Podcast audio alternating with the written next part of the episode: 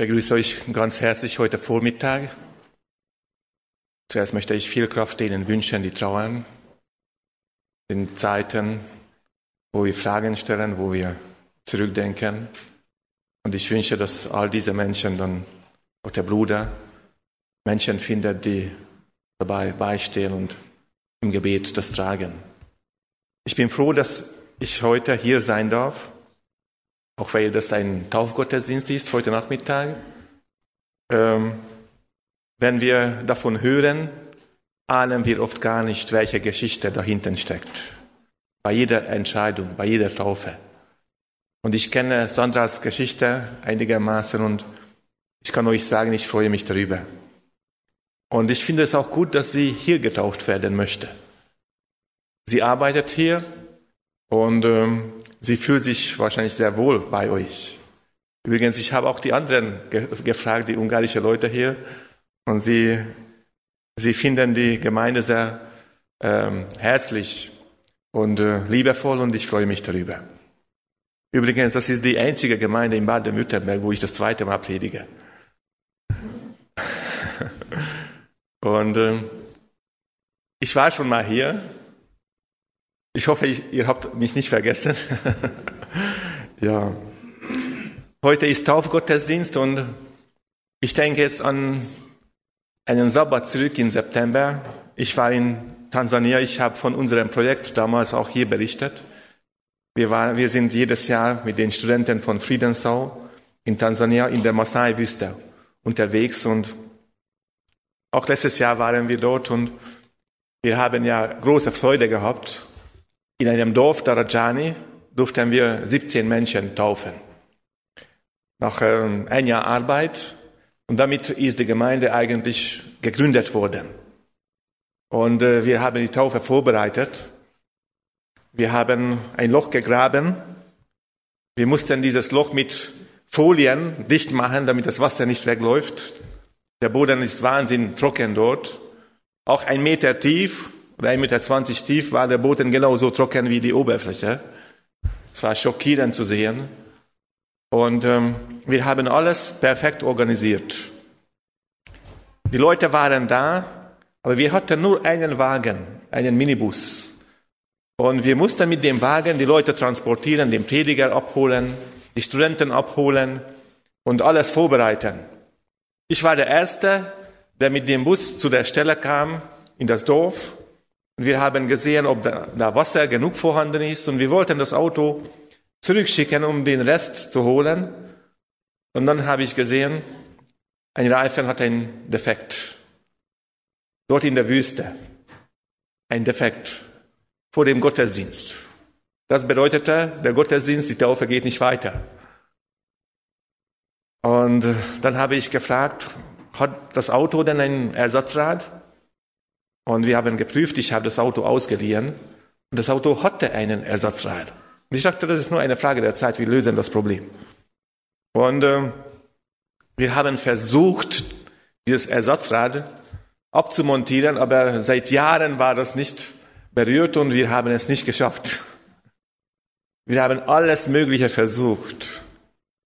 Nach einer halben Stunde Quälerei in der Wüste, im Staub, wir sahen wie Schweine aus eigentlich, vom, vom Staub her. Und ähm, dann haben wir uns entschlossen, wir verbiegen so einen Halter und wir kriegen das Rad so wie so raus. Wir machen das. Wir haben es gemeistert. Dann wollten wir das Rad abbauen. Dann stellten wir fest, es gibt kein Werkzeug dafür im Auto. Kein einziges Werkzeug. Und so Schrauben abzudrehen ist unmöglich. Könnt ihr euch vorstellen, ja, vor Taufgottesdienst, so eine Panne, so eine Quälerei. Ah, das war Ärger. Und wir haben überlegt, gebetet, Herr, wie geht's jetzt weiter? Ähm, zum Glück ist die Leute dort ein bisschen anders, wenn es um die Zeit geht als hier. Zwei, drei Stunden Verspätung ist kein Problem. Wir hatten auch solche Taufgottesdienste dort. Wir wollten um halb elf dort sein. Und äh, als ich losgefahren bin und kam in Maasai, sagte seine Frau ist schwanger und es geht ihr sehr schlecht, ob ich ihm mein Auto ausleihen würde. Der kam mit dem Auto und mit dem Fahrer dann zweieinhalb Stunden später zurück. Und statt halb elf kamen wir zur Gemeinde so halb zwei an. Bei der Gemeinde halb zwei. Also, äh, keiner hat gefragt, wo wir waren, das war kein Problem. Und wir haben dann überlegt, was wir da machen müssen, sollten, also mit dem Auto. Wir brauchen doch das Auto. Wir haben kein anderes Wagen hier, keinen anderen Wagen hier. Wir brauchen doch das Auto. Und wir waren frustriert, wir haben gebetet, wir waren ahnungslos. Dann plötzlich sahen wir einen Mosai, kam mit seinem Fahrrad in der Wüste und hatte eine richtig große Autopumpe hinten auf, auf, auf seinem Fahrrad. Er wusste gar nicht, was für Probleme wir haben, hatte keine Ahnung davon. Ich habe noch nie einen Maasai mit einer großen Autopumpe in der Wüste gesehen. Ja, aber er fuhr an, dann mein Freund lief sofort zu ihm und sagte, gib uns deine Pumpe bitte. Und das war die Lösung. Wir dachten, vielleicht ist das Loch noch nicht so groß. Wir können das aufpumpen und damit können wir dann schnell in die Stadt fahren. Auch wenn wir unterwegs nachpumpen müssen, ist kein Problem. Und dann haben wir angefangen zu pumpen und wir haben gesehen, das erhebt sich langsam, der Wagen, ja. Und dann sagte ich dem, dem Fahrer so, fuhr schnell los, also es gibt dort eine Werkstatt, vielleicht haben Sie ein Werkzeug dort, ja. Er fuhr los, er musste ein, zweimal noch nachpumpen, aber er hat es geschafft. Dann hat er die Leute geholt und dann haben wir 17 Leute taufen dürfen. Aber dieser Punkt, ja, das Programm geht nicht weiter. Es gibt ein Problem. Habt ihr schon, schon sowas erlebt? Man hat alles perfekt geplant, wie die Deutschen. Ja. Aber das ist Afrika. Und das läuft schief, geht schief, ja. Und es geht nicht weiter. Man hat alles versucht, aber es fehlt noch was. Man möchte etwas tun, es ist sehr wichtig. Taufgottesdienst. Es warten dort die Täuflinge und auch das Dorf. Sie wollen sehen, was dort abläuft. Und es geht nicht. Auch Jesus hat etwas Ähnliches erlebt. Und ich möchte diese Geschichte aus der Bibel vorlesen. Das ist Matthäus Kapitel 21. Das ist der Einzug Jesu in Jerusalem. Ihr kennt die Geschichte, aber ich möchte die Geschichte doch vorlesen. Der Einzug Jesu in Jerusalem. Jesus war mit den Jüngern unterwegs. Er hat die Entscheidung getroffen, nach Jerusalem zu gehen. Und ihr wisst noch, also Petrus hat ihn gewarnt, du darfst es doch nicht, ist gefährlich. Und dann hat Jesus Petrus gewarnt, also geh weg von mir, Satan. Du denkst nur an dich, nicht an, an Gottes Sache. Und sie zogen weiter, dann begegneten sie Blinden und auch Zachäus in Jericho, dann zogen sie weiter.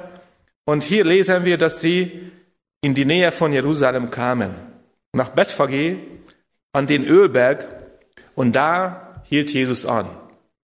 Und sandte Jesus zwei Jünger voraus und sprach zu ihnen, Geht hin in das Dorf, das vor euch liegt, und gleich werdet ihr eine Eselin angebunden finden und ein Füllen bei ihr.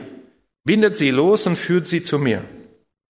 Und wenn euch jemand etwas sagen wird, so sprecht, der Herr bedarf ihrer. Sogleich wird er sie euch überlassen. Es geschah aber, damit erfüllt würde, was gesagt ist durch den Propheten, der da spricht, sagt der Tochter Zion, siehe, dein König kommt zu dir sanftmütig und reitet auf einem Esel und auf einem Füllen, dem Jungen eines Lasttiers. Die Jünger gingen hin und taten, wie ihnen Jesus befohlen hatte, und brachten die Eselin und das Füllen und legten ihre Kleider drauf, und er setzte sich drauf. Weil eine groß, sehr große Menge breitete ihre Kleider auf den Weg, andere hieben Zweige vor den Bäumen, von den Bäumen und streuten sie auf den Weg. Die Menge aber, die ihm äh, voranging und nachfolgte, schrie, Hosianna, dem Sohn Davids. Gelobt sei, der da kommt in dem Namen des Herrn. Hosianna in der Höhe. Das ist die Geschichte. Und äh, in dieser Geschichte ist für mich etwas sehr merkwürdig. Jesus geht nach Jerusalem. Wer war dieser Jesus? Bei Mächtiger. So zwei Blinden kommen zu Jesus und sagen also, Jesus, hilf uns bitte. Und Jesus fragt, was wollt ihr, dass ich für euch tue? Dass wir sehen. Was hat Jesus getan, damit sie sehen? Kennt ihr die Geschichte? Nur eine Berührung und sie haben gesehen. Er ging weiter, traf Zacchaeus in Jericho. Er hat gesagt, ich möchte mit dir zusammen essen. Und der Mann bekehrte sich. Und bei Lukas und Johannes lesen wir, die Menschen dachten, dass das Reich Gottes gleich erscheint. Es waren so mächtige Erscheinungen und Wunder, die Jesus vorbracht hat. Er hat so Zacchaeus verändert, seine Reichen, Blinden geheilt und sie dachten an viele verschiedene Wunder zurück. Der Sturm wurde gestillt, nur durch einen Satz. Jesus hat wirklich Wunder tun können, hat Toten auferweckt.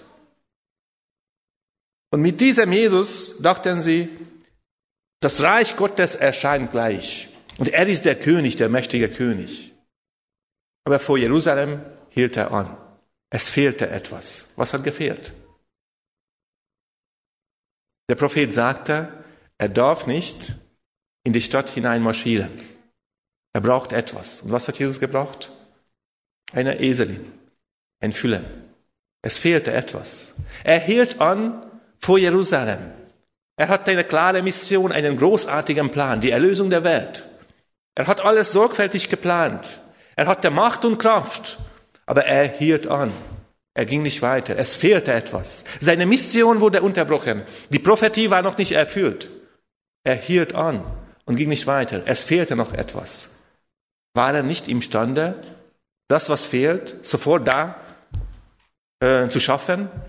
Er hätte doch das planen können, dass eine Eselin auf ihn dort wartet. Hätte er das nicht tun können? Doch, aber er hat es nicht getan. Er hätte auch Wunder tun können, wie bei den Blinden. Aber er hat es nicht getan. Er hielt an. Was meint ihr? Warum?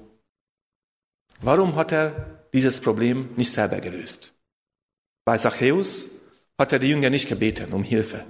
Bei dem Blinden, bei dem Sturm. Aber hier, er hielt an und wartet auf Menschen. In der Geschichte erkenne ich, Jesus hält an, denn die Menschen sind jetzt dran. Er gibt Raum und Möglichkeit den Jüngern und den Menschen selber teilzunehmen, zu handeln. Und das finde ich großartig. Er möchte Menschen eine Chance geben. Er hat alles geplant, die Erlösung der Welt. Aber er gibt Raum den Jüngern. Macht bitte mit. Und ihr werdet auch das genießen können, später, wenn ihr zurückdenkt. Er möchte auch Menschen eine Chance geben, dass sie mitmachen. Er hielt an, denn die Menschen sind jetzt dran. Und oft erkennen wir, dass Gott einfach anhält und nicht, nicht weitergeht, weil er mit Menschen zusammenarbeiten möchte. Und warum möchte er das tun? Weil er, weil er Menschen als Partner ansieht, weil er mit, mit Menschen zusammen etwas gestalten möchte.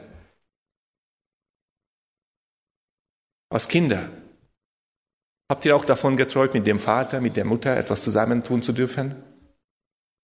Der Vater fährt immer allein Auto. Mein Sohn ist 13 Jahre alt. Was meint ihr? Was sagt er? Können wir nicht zusammen, so dass ich am Steuer sitze? Nein, nein, bloß nicht. Weil keiner guckt. Ja, im Wald, auf Fahrtweg. Doch ein bisschen, ja.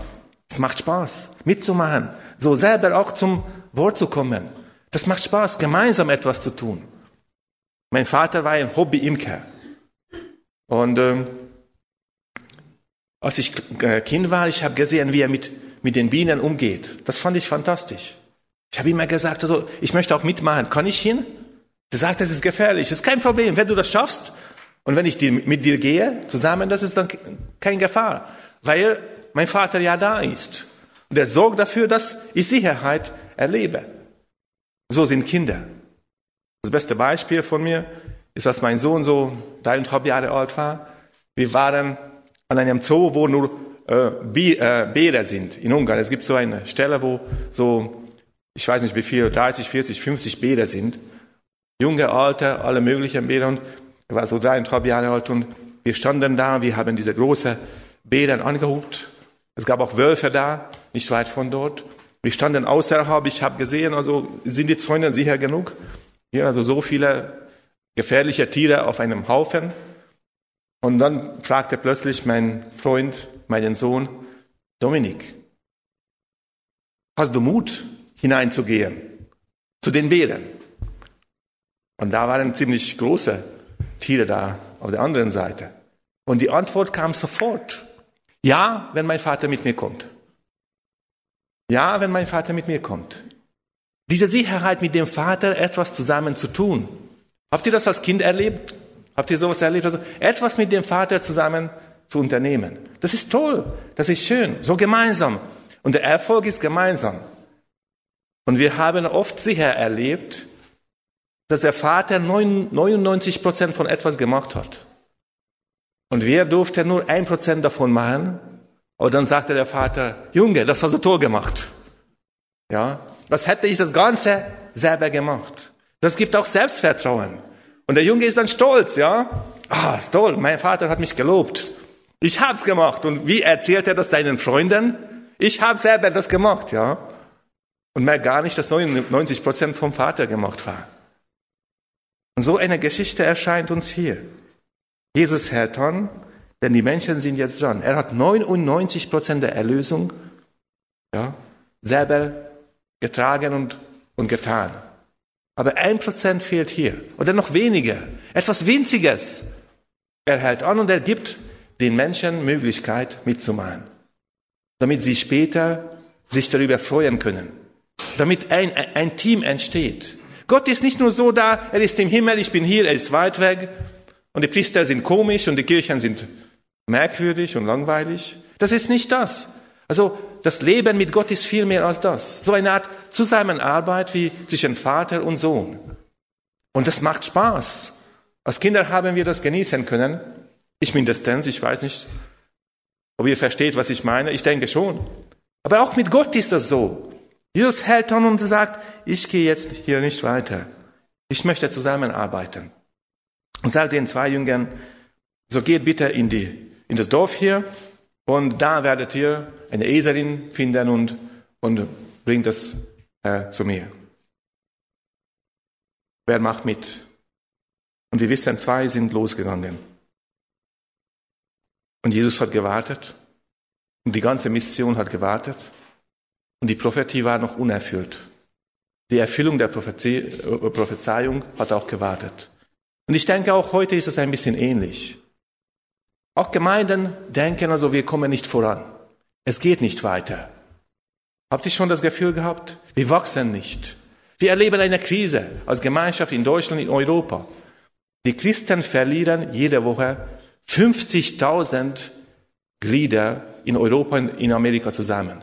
Jede Woche. 50.000 Menschen treten aus, aus christlichen Gemeinschaften. In Europa und in Amerika.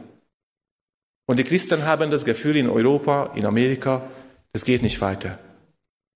Äh, die Mission hat angehalten. Die Prophetie, dieses Evangelium wird auf der ganzen Welt verkündigt werden und dann wird das Ende kommen. Was geschieht damit? Das geht nicht weiter, ja? Wir tun alles, Hauptchannel, Fernsehsendungen, aber trotzdem sterben Gemeinden. Was denkt ihr, wie viele Gemeinden sterben in Deutschland jetzt? Wie viele sind am Sterben jetzt? So ein Feier gibt es selten in vielen Gemeinden. Taufgottesdienst. Wann habt ihr das letzte Mal Taufgottesdienst gehabt? Wann war das letzte Mal? Weiß jemand? September, letztes Jahr. Toll, gut. Ja, das ist schön. Aber ich kenne Gemeinden, wo man sagt, vor zehn Jahren, oder vor zwölf Jahren, kennt ihr solche Gemeinden? Vor zwölf Jahren, vor 15 Jahren. Ja. Und das ist schlimm. Und ich kriege Briefe von Gemeindegliedern und von Ältesten. Was sollen wir tun? Wir haben Veranstaltungen organisiert und keiner kommt zu uns. Gott sollte etwas tun, sagen sie. Aber ich denke, Gott hält auch heute oft an. Denn die Menschen sind jetzt dran. Und das Tolle ist, Gott erwartet von uns nicht, nicht große Wunder, die wir nicht vorbringen können. Er macht 99 Prozent und unser Teil ist winzig. Aber wenn wir das nicht tun, geht die Mission nicht weiter. Gott hat jedem Gaben gegeben, Kleinigkeiten, Gaben, die sehr, sehr wichtig sind. Und wenn eine Gemeinde zusammenarbeitet, dann geht der Prozess weiter. Wenn nicht, haben wir Probleme. Als ich zur Grundschule ging, bei, uns geht man acht Jahre lang zur Grundschule, ich habe keinen Spaß am Lernen gehabt. Sieben Jahre lang. Ich kann mich daran nicht zurückerinnern, dass ich je zu Hause wirklich so gelernt hätte. Ich war immer so gegen zwei, so kein besonders guter Student, aber auch kein schlechter. Ja, ohne Lernen so zwei zu haben, das war für mich ja sieben Jahre lang. Und mein Problem war, die Lehrer haben nur die Mädchen geliebt. Wenn ein Mädchen etwas getan hat, wurde es sofort gelobt. Wenn ein Junge, gab kein Wort. Kein gutes, so kennt ihr das Problem? Wenn wir hier Teenager, Jugendlichen haben, Sie kennen das, denke ich, ja. Die Mädchen können so schön lächeln und die Lehrer glauben alles, was sie erzählen. Ja. Und wir können tun, was wir wollen und sie glauben gar nichts. Ja. Und einmal kam eine neue Lehrerin in die Schule. Ich war in der siebten Klasse und sie hat angefangen, Physik und Mathematik zu unterrichten. Und sie kannte das System noch nicht. Und ich habe einmal eine Aufgabe bekommen. Ich habe die Aufgabe gemacht. Dann kam sie zu mir und sagte, toll, Junge, du hast eine gute Gabe für Physik. Das ist gut, du bist gut. Das war das, das erste Mal, dass mich eine Lehrerin gelobt hat. Und das wurde zum Wendepunkt in meinem Leben. Ich habe dann so viel Spaß an Physik und Mathematik gehabt. Ich war sehr gut. Im Gymnasium, ich hatte einen faulen Lehrer, war so dick und müde im Unterricht und oft auch im Unterricht rief er mich nach vorn und sagte so, erklär mal das der Klasse bitte. Sabo. Ich habe unterrichtet im Gymnasium. Und ich wollte an die Technische Universität gehen. Sie hat mein Leben beeinflusst. Und was hat sie getan? An einem Augenblick, ich denke von Gott gesteuert, hat sie einen Satz gesagt. Und das hat mein Leben verändert. Wir müssen nicht große Dinge erwarten in der Mission. Ein guter Satz, der richtig zum richtigen Zeitpunkt erschallt, macht große Unterschiede. Habt ihr das schon festgestellt? Ein Satz, ein Lächeln, ja, ein, einmal ein bisschen Zeit für einen Menschen zu haben, rettet Menschen wortwörtlich, auch vom Tod. Gott hat alles durchgeplant. Und er hat auch für uns gute Taten vorbereitet. Vieles, was wir tun können. Und das sind nicht immer Evangelisationen, wo wir etwas Großartiges verkündigen. Das kommt später. Aber ein gutes Wort. Als wir nach Friedensau kamen, so die deutsche Mentalität ist ein bisschen anders als unsere. Ja.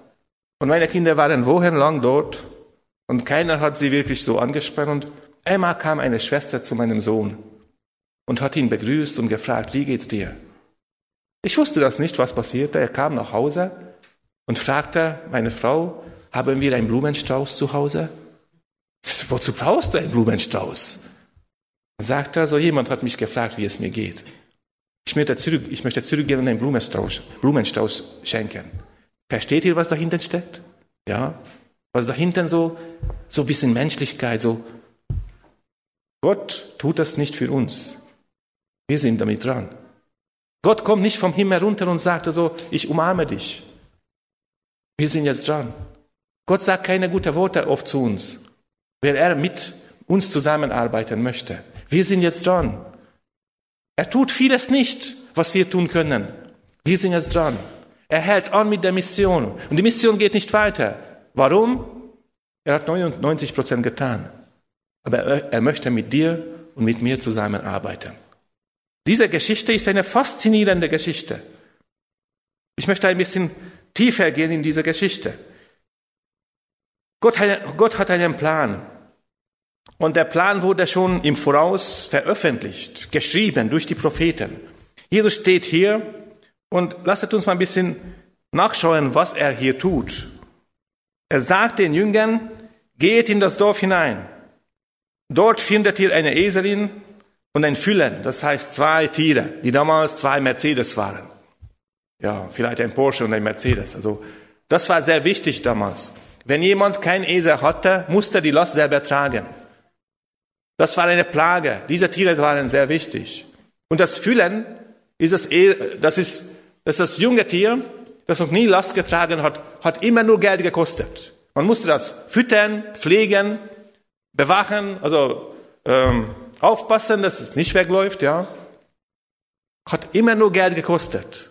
Und jetzt sagt Jesus diesen beiden Jüngern, was sollen sie tun? Geht bitte zu dem Besitzer und sagt so, bitte gib uns deine Tiere, wir bräuchten, wir bringen sie zurück. Hat Jesus getan? Nein. Er befiehlt zu stehlen eigentlich. Geht hin, bindet sie los und bringt sie her. Ich staune, dass die Jünger das gemacht haben, aber sie konnten schon Jesus, ja. Nicht jeder würde das tun. Aber Jesus wusste, wem er das sagen darf. Wer so mitmacht, wie Jesus das geplant hat. Das ist das Geheimnis. Oft wollen wir das tun, was uns gefällt. Und keiner tut das, was Jesus geplant hat. Oft fehlen genau die richtigen Worte, die richtigen Taten. Aber von dem Rest haben wir eine Überfülle, was nicht gebraucht werden kann. Aber diese Jünger gingen los. Und sie nahmen diese zwei Tiere. Und dann kam der Besitzer. Und ich höre, also die Geschichte beschreibt das nicht, aber wie würdet ihr die Frage stellen? wenn ihr der Besitzer wäret und zwei Leute, die zwei wertvolle Tiere so entbinden würdet und wegführen wolltet. Wie würdet ihr die Frage stellen? Jetzt ehrlich. Ja. Hey, was macht ihr hier? Das sind meine Tiere, ja? Der hat die Frage so gestellt. Was haben die Jünger geantwortet? Der Herr bedarf ihr. Und dann gab es einen Streit, die Jünger waren stärker, wie ging die Geschichte weiter? Der Satz war genug. Und der Mann ließ die Tiere los. Und das ist erstaunlich. Zwei solche wertvolle Tiere einfach zu schenken, einfach zu geben, weil Jesus sie braucht. Ich erkenne an diesem Punkt, dieser Mann, der Besitzer, er kannte Jesus schon. Ich bin sicher, dass er Jesus kannte, sonst hätte er die Tiere nicht gegeben. Jesus hätte auch den Herodes fragen können, kannst du mir zwei Esel geben? Ich möchte als König in die Stadt reiten. Was hätte Herodes geantwortet? Ja, wir können es uns vorstellen, ja. Viele Menschen hätten das nicht getan, aber dieser Mann, Jesus wusste, ich kann zu ihm gehen, ich kann einfach befehlen und sagen, ich brauche das, und er tut das. Und das sind Männer. Er hatte, nicht keine, er hatte keine großartige Stimme gehabt. Er war nicht dort, wo die Leute Hosiana gesungen haben. Er hatte nicht Worte. Er war bereit, Taten zu vollbringen. Er wollte nicht das geben, was keiner gebraucht hat. Viele waren da und sie waren bereit, Kleidungsstücke auf die Straße zu legen, aber Jesus hat nicht auf die Kleidungsstücke gewartet, nicht auf die Äste gewartet, nicht auf die, auf die, auf die Lieder gewartet. Worauf hat Jesus gewartet? Auf die Eselin. Aber die Menge hat es nicht erkannt. Und oft sind wir so, wie diese Menge hier. Wir singen im Gottesdienst, wir kommen, wir bringen die Bibel, wir tun alles, was uns überflüssig ist, ja. Wir geben alles, was wir einfach geben können. Und Gott sagt, nö, ich habe auf etwas anderes gewartet. Nein, das ist jetzt nicht dran. Wer tut das, was ich geplant habe?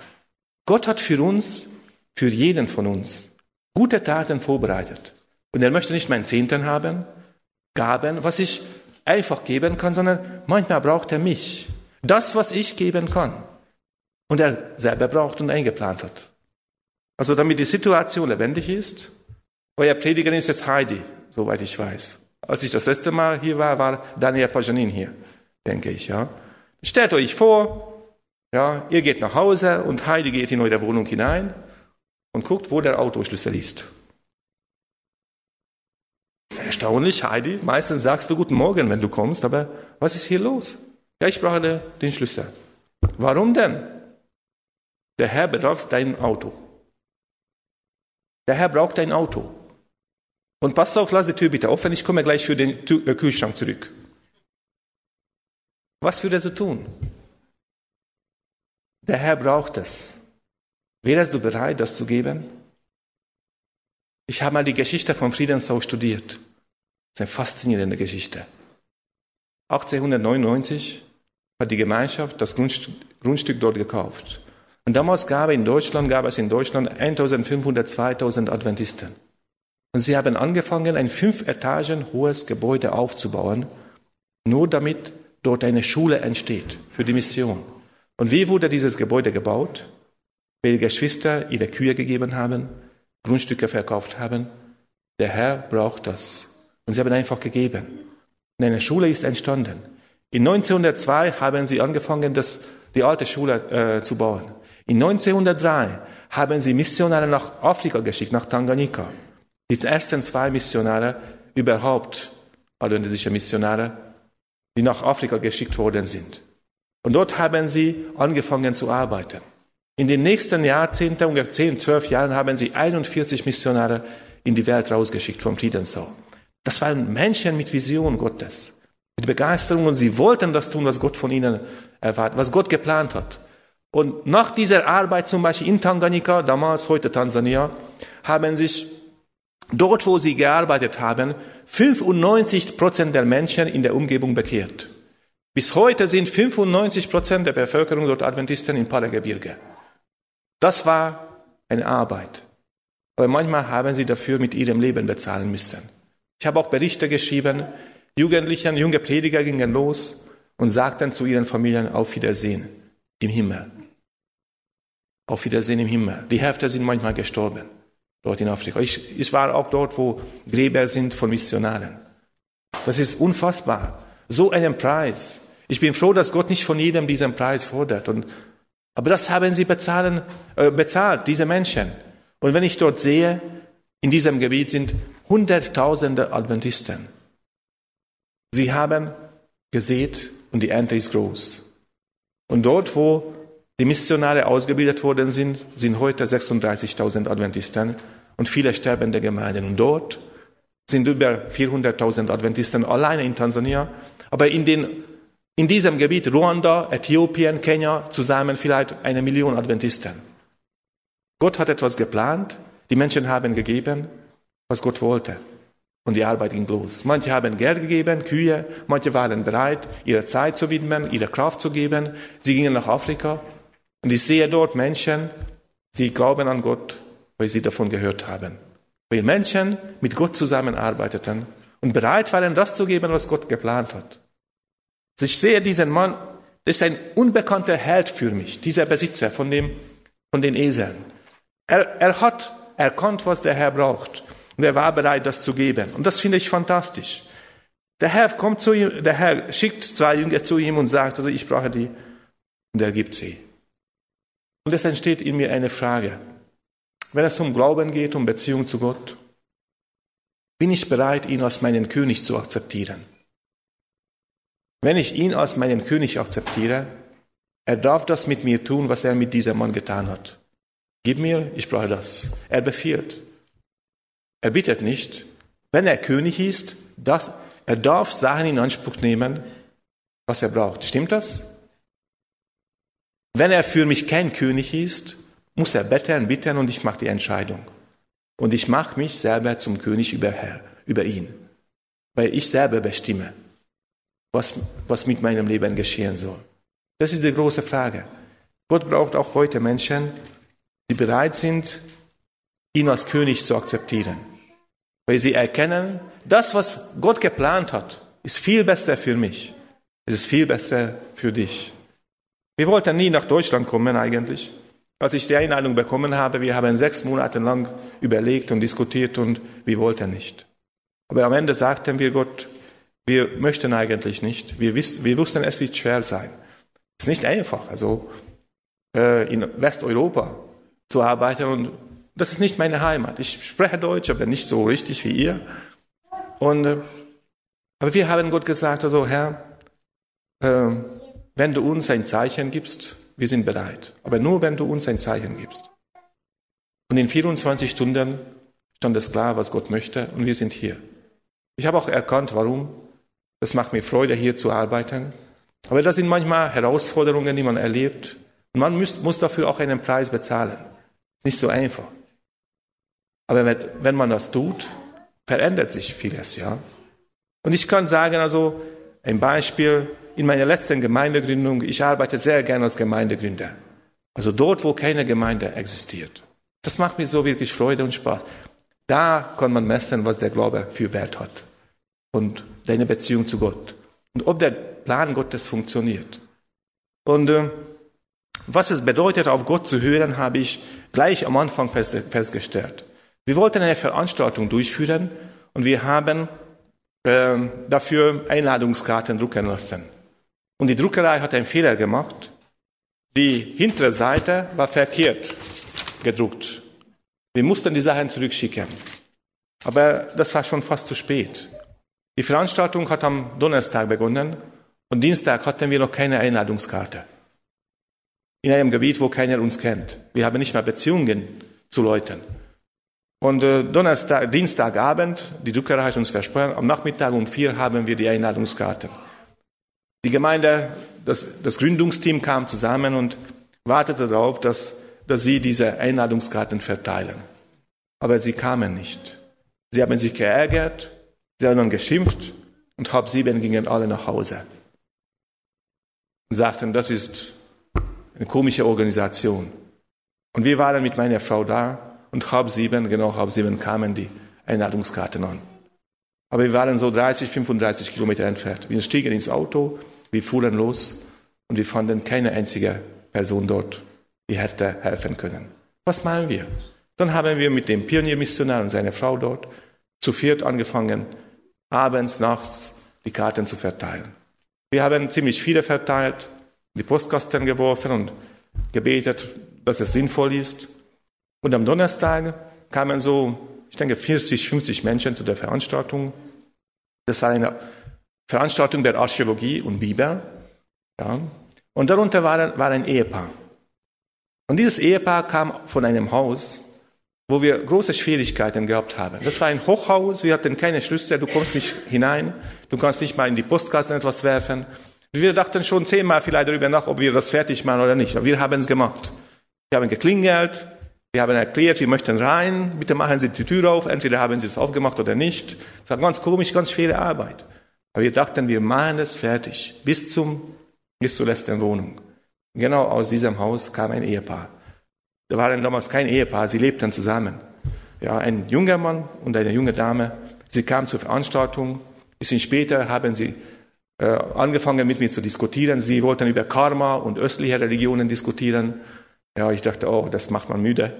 Ja, so wirklich, also. Aber ich habe mitgemacht, ja. Das hat mich manchmal geärgert und dann erfuhren sie, ich mache Ehetherapie, Ehevorbereitung und sagte, na, sowas interessiert uns auch. Ja, wäre es möglich, dass wir auch darüber sprechen? Ich sagte, kein Problem, ja. Wir kamen ins Gespräch, dadurch ist Bibelstunde entstanden. Dann habe ich sie heiraten, also trauen dürfen. Und äh, bevor äh, das zwei Wochen davor habe ich sie taufen dürfen, die beiden. Heute haben sie zwei Kinder, zwei wunderschöne Mädchen. Und wenn wir sie besuchen, jedes Mal, wenn wir uns hinsetzen am Mittagstisch oder abends, ich sehe diese Zwei Kinder, sie falten die Hände, sie beten. Und ich denke an die Zeit zurück. Was wäre gewesen, wenn wir an dem Abend gesagt hätten, auch wir machen das nicht weiter. Wenn die anderen weggegangen sind, wir gehen auch nach Hause. Wo wären diese beiden Kinder mit dem Gebet? Was wäre das Schicksal der Familie? Weil wir haben weitergemacht und ich, ich bin froh darüber. Und das ist toll. Gott hat einen Plan für dich, für mich, für alle. Und ich, ich äh, bitte euch, beginn dafür zu beten. Herr, jeden Tag, wenn du aufstehst, Herr, öffne meine Augen, damit ich erkenne, was du für mich heute geplant hast. Welche guten Taten du für mich geplant hast. Das sind nicht große Taten, das sind oft nur Kleinigkeiten. Aber wir sehen, durch solche Menschen, die den Plan Gottes erfüllen, geht die Mission weiter. Geht die Prophetie zur Erfüllung, wie hier. Jesus, nachdem er die Tiere bekommen hat, ging in die Stadt Jerusalem. Und die Mission ging weiter und die Erlösung ging weiter. Nur weil er Menschen gefunden hat, die auf ihn gehört haben. Das finde ich toll. Das sieht genauso aus, auch heute. Wenn wir Menschen in der Gemeinde haben, die auf Gott hören, die bereit sind, diese eine Prozent vielleicht für Gott zu tun, was für sie Gott, von Gott geplant worden ist, dann geht die Mission, ich glaube, auch in der Gemeinde weiter und auch in dieser Stadt weiter. Aber wenn wir uns nicht bereitstellen, wenn wir immer nur das geben, was für Gott unbrauchbar ist, sollen wir nicht staunen, dass es nicht weitergeht. Ich wünsche euch diese Erfahrung und diese Offenheit und auch diese Freude zu sehen. Mensch, die Erlösung geht weiter. Die Mission geht weiter. Weil Gott so einen Plan gemacht hat, so einen Plan vorbereitet hat, der zum Erfolg führt. Nicht, weil wir etwas Gutes tun, sondern weil er der Vater ist und wir machen mit. Amen.